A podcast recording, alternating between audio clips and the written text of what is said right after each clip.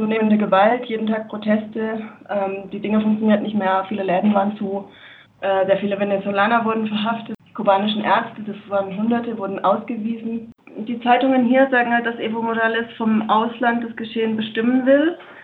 Und es gibt Berichte, dass er auch wieder antreten möchte, nicht als Präsident, aber auch für, auch für seine Partei wurde auch gefährlich. Also die Stadt wurde ja teils auch belagert, Straßen waren gesperrt, Grenzen waren gesperrt, Flughafen war auch. Und äh, da ich zwei kleine Kinder habe, habe ich dann irgendwann gedacht, jetzt gehen wir lieber.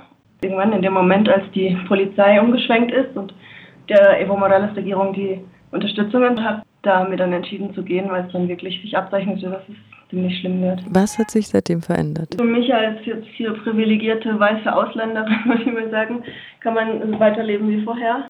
Aber also mein Mann ist Aymara, ist von hier und die Familie, mit wir leben zusammen. Für die ist es schon anders. Also, also man, man hört jetzt wieder Scheiß Indio und so. Das war in der, unter der Evo Morales-Regierung nicht so.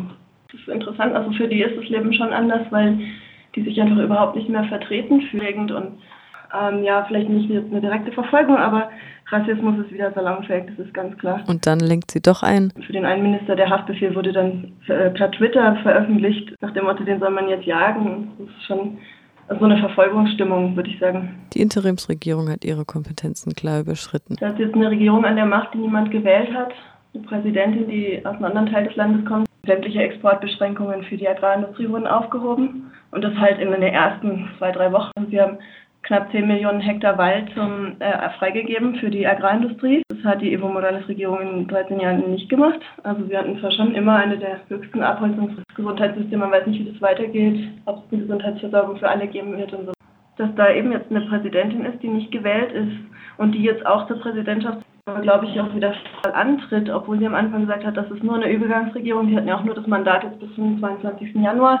Nicht eine Übergangsregierung, die sich nur um Wahlen kümmert. Das steckt schon mehr dahinter. Zur kommenden Wahl, sagt Johanna? Jetzt, die zur Wahl antreten, auch die ähm, teils auch kriminelle Vergangenheit haben, müsste, denke ich, auch die Maßpartei dabei sein.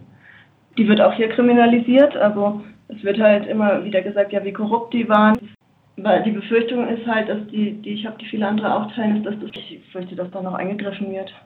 Dass wahrscheinlich versucht wird, irgendwas gegen die zu finden.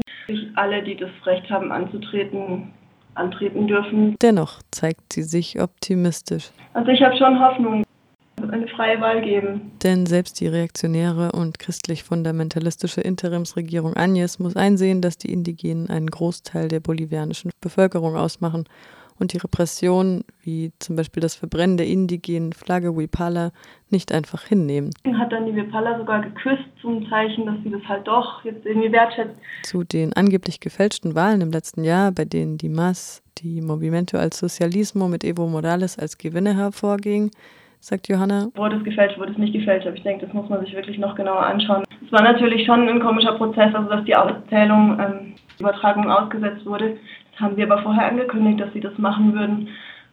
Es könnte gut sein, dass wir jetzt einen ähnlichen Weg wie Brasilien oder so einschlagen müssen. Also es ist eine Sache, die wahrscheinlich auch äh, schon länger geplant war, weil es gibt Briefe an die US-Regierung von den bolivianischen Oppositionsparteien von letzten Jahr im Mai oder so. Die ganze Masse kriminell, das äh, finde ich irgendwie gefährlich. Also ich denke, das müsste man noch viel genauer anschauen. In verschiedenen internationalen Medien und auch hier einfach so hingenommen als ja, der Wahlbetrug ist bewiesen. Und ja, ich denke, äh, man, man, man kann es nicht einfach so als die absolute Wahrheit äh, akzeptieren, bevor nicht, oh ja, ist auf jeden Fall nicht unabhängig. Wirklich genau und auch von unabhängigen Quellen vor allem angeschaut wurde. Internationalen Medien und auch hier einfach so hingenommen als ja, der Wahlbetrug ist bewiesen und damit ist zum Glück ist wieder Ruhe. Das ist einfach, also würde ich jetzt so nicht unterschreiben. Also, dass man jetzt einfach sagt, ja, in Bolivien wurde die Wahl gefälscht, der korrupte Präsident ist weg. Doch das war eigentlich die letzten Wahlen auch immer so und das kann doch sehr gut sein. Also ich denke, da steckt schon eine ziemlich klare Agenda dahinter.